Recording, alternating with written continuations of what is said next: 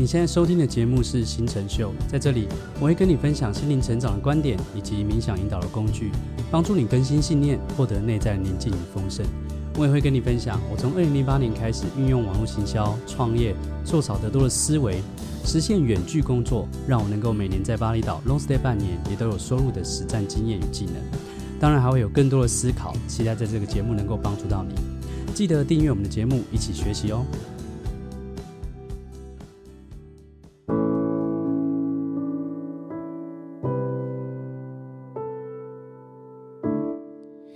Hello，你好，我们这一集的这个 Podcast 呢，我把它叫做一个新的系列，叫做心灵启示系列。OK，在这一系列呢，我们会分享启发我们心灵成长的小故事。这些故事呢，可能来自于网络上或者生活中听见的故事。那这个故事它的真实性与否，哈我想并不是在这边最重要的事情。因为就如同一部虚构的电影，甚至是小说，它可以为我们带来启发、观念的转变、勇气、感动，甚至是生活上行为的不同。是一样的，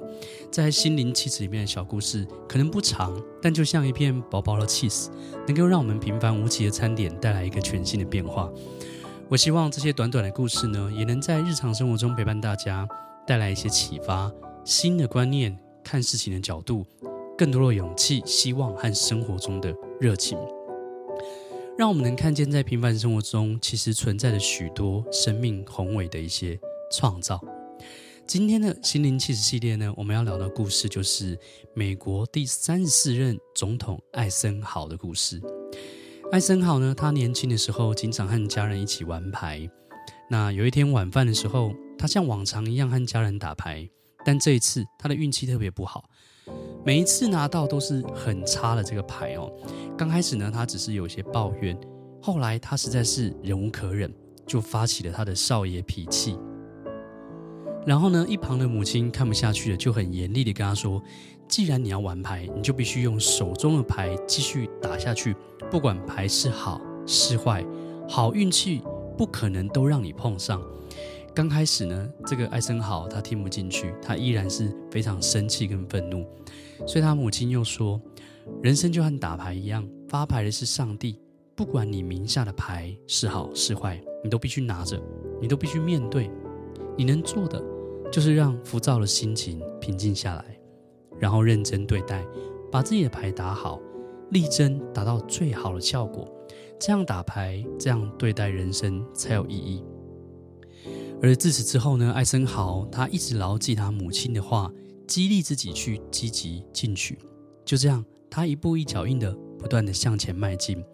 他成为中校，成为盟军统帅，最后登上了。美国总统的位置，上帝发的牌总是会有好有坏，一昧的埋怨是没有半点用处的，也没有办法改变现状。我们每个人所处的环境，靠个人也许没有办法改变，但是呢，如何适应环境，是我们自己可以完全控制的。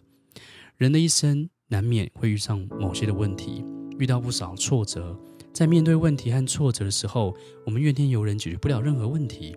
积极调整生活态度。勇敢的迎接人生的挑战，尽我们最大努力去做好每一件事，这个就是最棒的选择。OK，亲爱的朋友，不管你现在的手上的牌是好是坏，我们无法要求上帝重新发牌，我们能做的就是打好这手牌。生活就像是扑克牌一样，